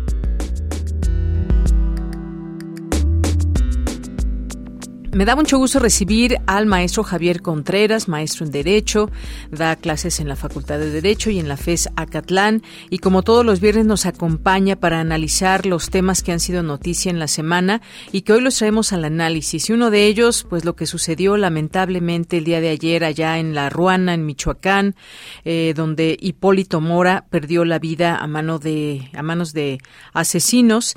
Y pues, eh, ¿qué dijo hoy el presidente? ¿Cómo podemos entender entender este hecho. Hay que recordar un, personaje muy importante, quien fue fundador eh, de las autodefensas allá en Michoacán. ¿Qué tal, Javier? ¿Cómo estás? Buenas tardes. Hola, ¿qué tal, Deyanira? Muy buena tarde para ti, para todo nuestro mal auditorio en Prisma RU. Como bien mencionas, lo ocurrido ayer se trata de un hecho trágico, un suceso que no debiese haber tenido lugar y hay que estar muy claro en lo siguiente, las autodefensas de Michoacán es un fenómeno de claroscuros.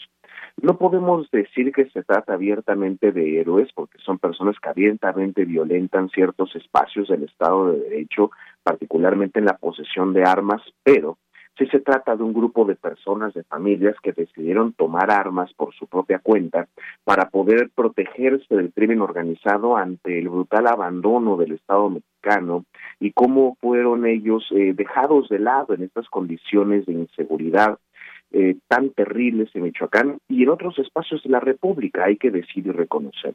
Lo ocurrido ayer con Hipólito Mora, que en paz descanse, eh, se trata ya pues de crímenes de venganza donde se van cobrando cuentas acerca pues de esta pérdida de control de los grupos del crimen organizado. Ahora bien, cuando el presidente López Obrador se refiere esta mañana a que lamenta lo ocurrido, por supuesto, pero que se trata de una herencia del pasado, me parece una declaración abiertamente irresponsable. Es decir, han transcurrido cinco años del sexenio ha transcurrido cinco años de estrategia de seguridad y fueron cinco años los que le duró la vida a Hipólito Mora bajo el gobierno de Andrés Manuel López Obrador a nivel federal y pensar, por supuesto, también en el recién morenista gobierno de Michoacán. Esto lo que nos indica es que, pues sí, puede ser efectivamente una consecuencia de los actos del pasado, pero como todo, como todo son consecuencias de lo que desayuné en la mañana, de lo que viviré en la noche para poder vivir el día de mañana. Entonces, hay un momento dentro de la administración donde deberíamos hacernos netamente responsables de las insolvencias, incapacidades o falta de alcance del poder público del Estado, en este caso en materia de seguridad y es eh, claro los resultados, lo que vemos. Hay un descontrol todavía en materia de seguridad a estas alturas del partido en el país y que ahora podemos ver cristalizado una vez más en la falta de protección ahí en Michoacán. El propio presidente mencionó que Hipólito Mora iba acompañado de sus escoltas y que no se le había retirado la protección, pero ya es bien sabido también que existen estos escándalos de retiro de apoyos, de escolta y de protección, por ejemplo, a periodistas y otras personas amenazadas por el crimen organizado. Entonces, pues, ¿qué versión debemos creer? Que sí se está brindando todos los recursos en materia de derechos humanos en su protección, como el presidente prometió a principio de sexenio, o se están redirigiendo los gastos, como le preguntaron hoy también, para poder acabar la apresurada refinería de dos bocas ante la eventual salida de su secretaria de Energía.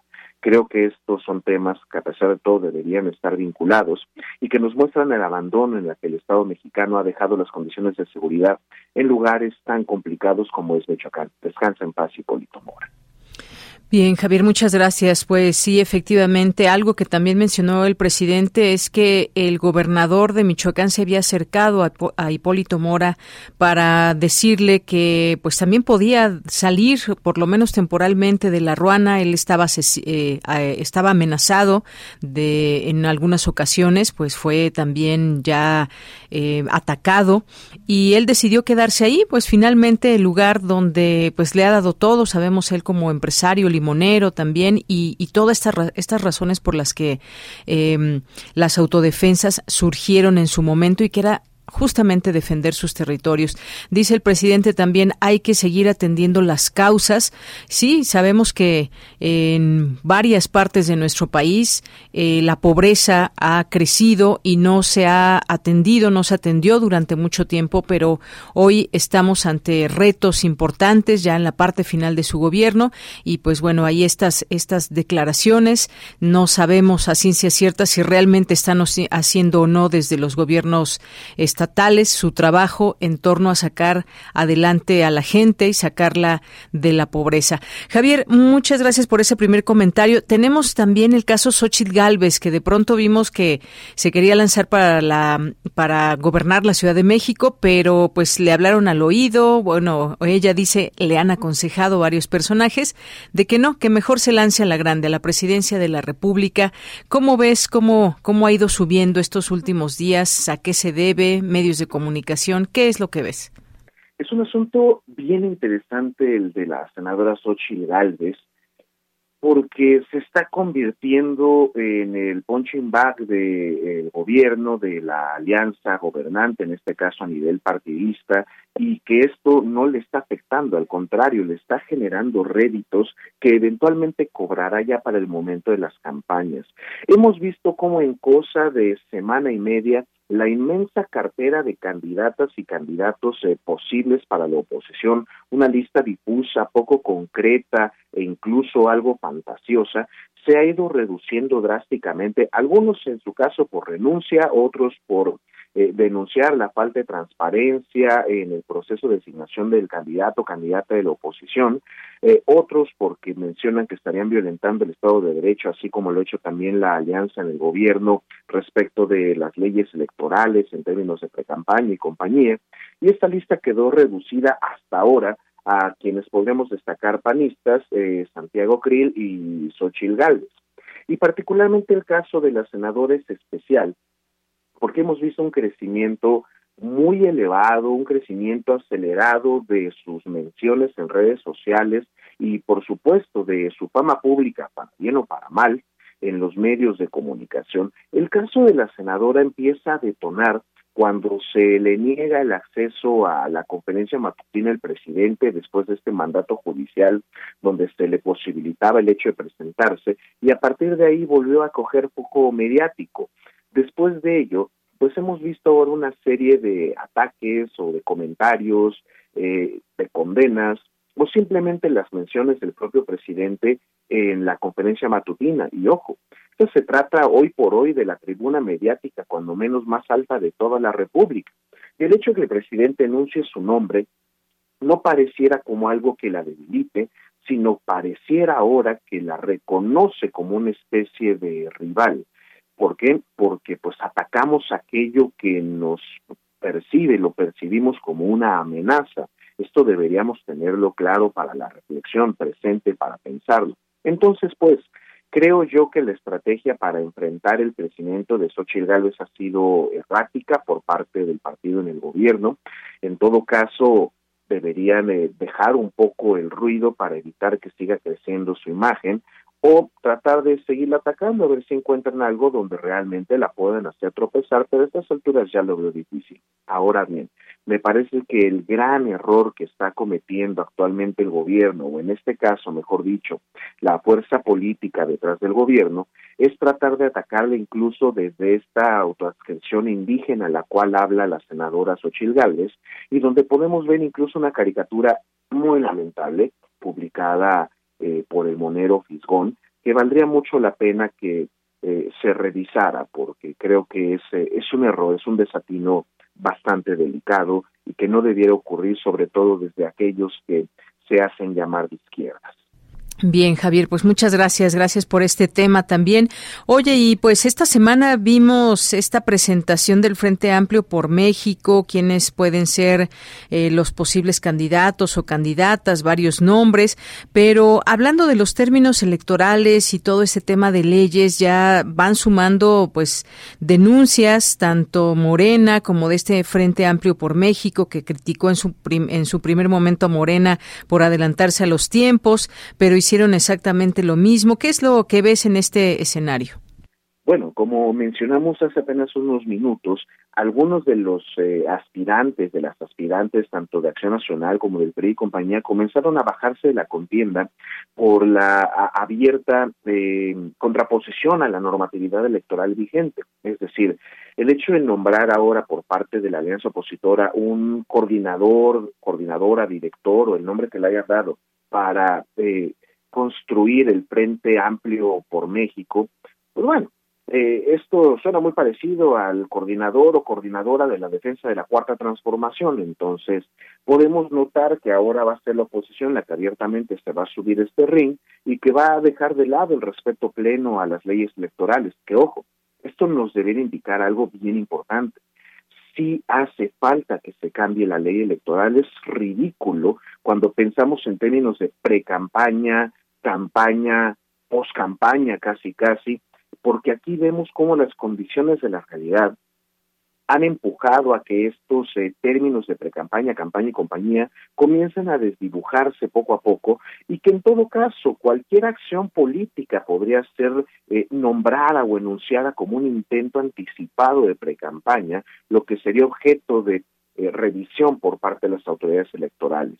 Entonces, podríamos incluso decir, como el propio presidente ha mencionado, que la oposición está en su derecho de hacer esto. Claro, salen meses tarde. El presidente y sus compañeros políticos ya han conquistado muchos espacios cuando la oposición apenas iba despertando de su letargo, por lo que se antoja complicado que puedan ofrecer algo altamente competitivo. Lo que sí vemos es que estas condiciones de la realidad han cambiado, que el derecho electoral, la ley electoral, efectivamente debe ser modificada, que no por ello equivale necesariamente a tocar al INE como lo querían tocar en su momento, y que incluso dentro del propio INE, que también vale la pena mencionarlo, se tuvo esta sesión de la comisión de quejas eh, de aquel instituto, donde se anunció que pues deberían permitirse estos actos para eh, designar a estos coordinadores tanto entre propios como extraños. Ello nos habla ya también de, la falta de eficacia de estas instituciones eh, jurídico-electorales y que eventualmente tendrán que ser estudiadas para ver si se cambia o no para próximos procesos electorales. Para esto ya no se puede, el derecho lo prohibiría, pero para próximas experiencias creo que sería importante flexibilizar un poco el panorama electoral mexicano. Bien, Javier, pues muchas gracias, gracias como siempre y ya te estaremos escuchando en próximos días. También hay un periodo vacacional, así que te deseamos lo mejor eh, y a todo nuestro público también de la comunidad universitaria que hoy hoy es su último día laboral. Vienen las vacaciones de verano. Muchas gracias. Muchísimas gracias, Deyanira. Felices vacaciones y para todo nuestro mal auditorio, cuídense mucho y que tengan un estupendo fin de semana. Igualmente para ti, muchas gracias Javier y continuamos. Melomanía RU con Dulce Wet.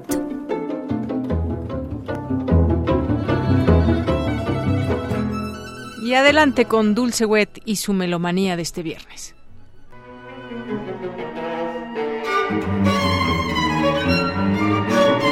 Muy buenas tardes, muy buen provecho muy buen viaje. Dulce Wet les da la más cordial bienvenida a Melomanía hoy viernes 30 de junio del 2023. En próximos días, el 3 de julio y el 4 de julio, tenemos dos efemérides de nacimiento de dos compositoras norteamericanas. El primero del que estamos escuchando, el cuarteto de cuerdas, es el de Ruth Crayford Seeger, originalmente Ruth Porter Crayford, nacida el 3 de julio de 1901 en East Liverpool, Ohio, Estados Unidos, y fallecida el 18 de noviembre de 1953 en Chevy Chase, Maryland, quien estudió piano de niña y fue autodidacta como compositora hasta que ingresó al Conservatorio Americano. Después de sus primeras obras en donde se percibe una clara influencia de Alexander Scriabin, escribió varias piezas en serie muy sorprendentes, como el cuarteto de cuerdas que estamos escuchando de 1931 en cuatro movimientos. Se casó con el musicólogo Charles Seeger, 1886-1979, en 1931 y se convirtió en la madrastra del cantante de folk Peter Seeger. Poco después se convirtió en una compositora conservadora, influyente de la música folclórica estadounidense. También de Charles Seeger estamos escuchando John Hardy. Todo lo que escuchamos es parte de un álbum producido en Holanda por Etcétera y Radio Nederland del Schwember Ensemble, dirigidos todos por Reinberg de Leeuw.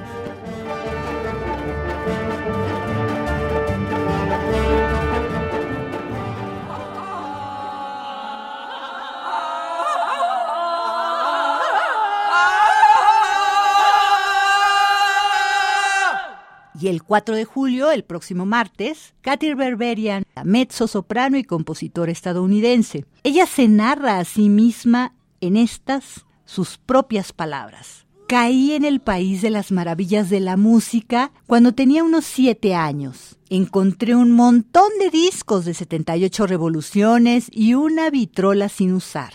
Y recuerdo ante todo la voz de Tito Chipa cantando la cavatina del barbero de Sevilla. Y me enganché. A partir de entonces, la música significaba principalmente cantar y al principio principalmente ópera. Aproximadamente al mismo tiempo, prometí en secreto ser cantante. La música era el único mundo al que podía escapar de la banalidad de la existencia de la clase media baja. En la privacidad de mi habitación podía ser una princesa africana, una gitana ardiente o una cortesana con un corazón de oro. Más tarde, cuando comencé a cantar junto con las estrellas de ópera, tuve la oportunidad de expresar esos sentimientos borrosos pero primordiales que había reprimido dentro de un físico delgado y anodino. Poco a poco, la música me dio una identidad. Todavía, no solo la hija, hermana o sobrina de alguien, la música me dio una profesión, me trajo un gran amor y cuando terminó, llenó el vacío con un incentivo para vivir más plenamente como persona, no como un apéndice, me liberó como mujer, forjó mi independencia de mente y espíritu. La música estimuló mi creatividad y me dio una sensación de confianza y serenidad interior. La música es el aire que respiro y el planeta en el que habito. La única forma en que puedo pagar mi deuda con la música es llevándola a otros, con todo mi amor. Hasta aquí las palabras de Katy Berberian, nacida el 4 de julio de 1975. Y escuchamos Stripsody de 1966, una obra suya con un texto suyo. Esto es música del álbum Stories, Barry and Friends, producido en Estados Unidos y Austria por el sello Harmonia Mundi en el 2011. Interpretaron el teatro de voces dirigidos por Paul Hillier.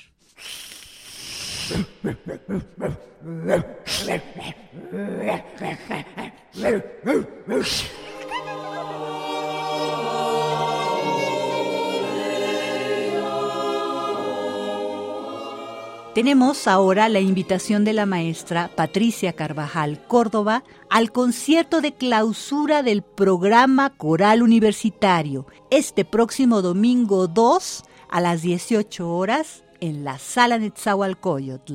Me da muchísimo gusto saludarles aquí en Melomanía, estar aquí con ustedes para invitarlos a nuestro concierto del próximo domingo 2 de julio a las 6 de la tarde Vamos a cantar música muy variada con el programa coral universitario.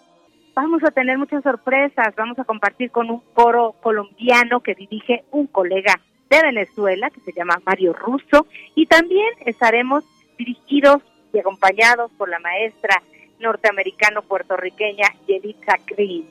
Este es el primer concierto que damos después de la pandemia. Estamos súper contentos y nos gustaría que nos acompañaras y disfrutaras tanto como nosotros de este trabajo del programa Coral Universitario.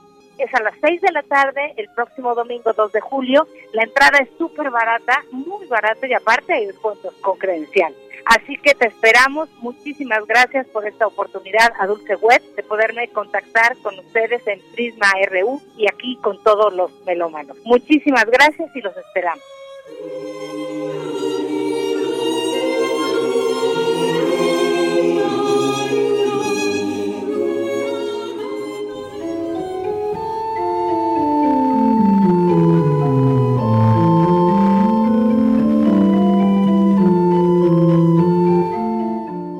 También los invitamos al próximo séptimo concierto del 31 Festival Internacional de Órgano Barroco. Esto es en el Centro Amau, este domingo 2 de junio a las 3 de la tarde, entrada libre.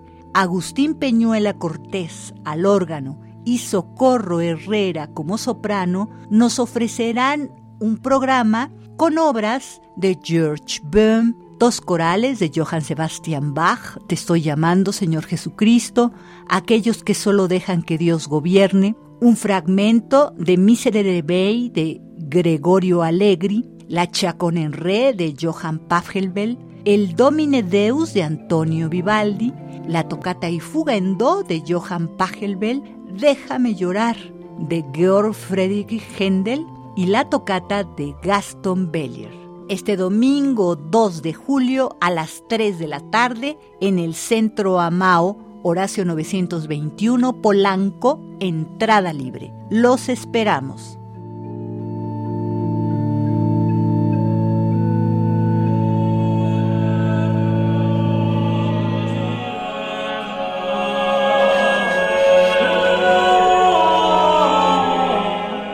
Y también el próximo martes 4 de julio del 2023 se cumplirán 400 años sin William Byrd, compositor, organista y virginalista inglés que muere el 4 de julio de 1623 en Stondon, Massachusetts, uno de los más destacados de la era isabelina, discípulo de Thomas Tallis compartió con su gran maestro el cargo de organista de la Capilla Real Inglesa desde 1572.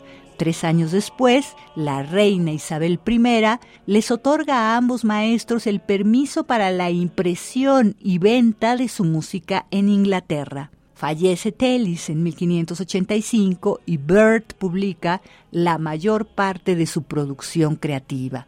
De él estamos escuchando la canción sacra Levántate Señor y ponme en pie. Interpreta el conjunto de Cardinalis Music con Andrew Cargood en la dirección.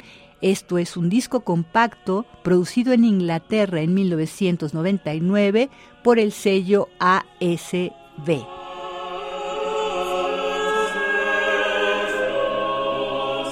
Y hasta aquí Melomanía de hoy, viernes 30 de junio del 2023.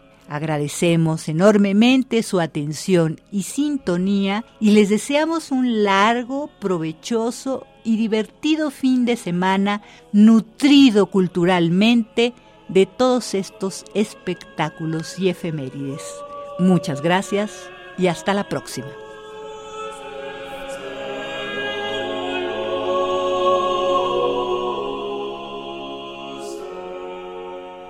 ¿Y qué creen? Pues ya nos despedimos. Hoy terminan eh, las eh, labores en la UNAM para irse al periodo vacacional, pero aquí estaremos el lunes todo este equipo, así que acompáñenos y lo esperamos el próximo lunes. Nos vamos a despedir con una canción que nos pidió David Castillo Pérez que se llama eh, Penso Positivo de Giovanotti. Muchas gracias y también ahí le quedamos a deber una canción a Jorge eh, Morán Guzmán. Por lo pronto, gracias. Buenas tardes. En nombre de todo el equipo, soy de Yanira Morán. Buenas tardes y este lunes.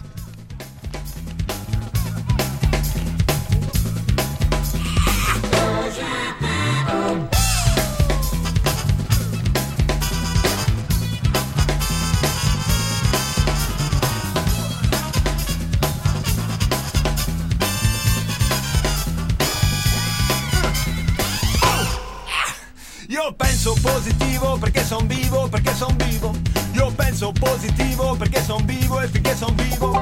Niente nessuno al mondo potrà fermarmi da ragionare. Niente nessuno al mondo potrà fermare, fermare, fermare, fermare questo ma che va. Questo ma che viene che va. Questo ma che va. Questo ma che viene che va. Io penso positivo ma non vuol dire che non ci vedo. Io penso positivo in quanto credo. Non credo nelle divise né tantomeno negli abiti sacri che più di una volta a benedir massacri. Non credo ai fraterni abbracci che si confondono con le catene. Io credo soltanto che tra il male e il bene è più forte il bene. Ah, bene, bene, bene, bene. Io penso positivo perché son vivo, perché son vivo. Io penso positivo perché son vivo e finché son vivo Niente nessuno al mondo potrà fermarmi da ragionare Niente nessuno al mondo potrà fermare, fermare, fermare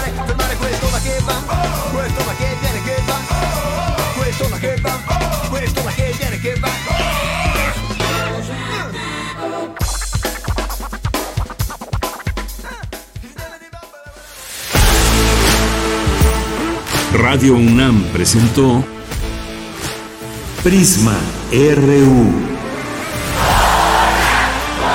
Una mirada universitaria sobre los acontecimientos actuales. RU. Relatamos al mundo.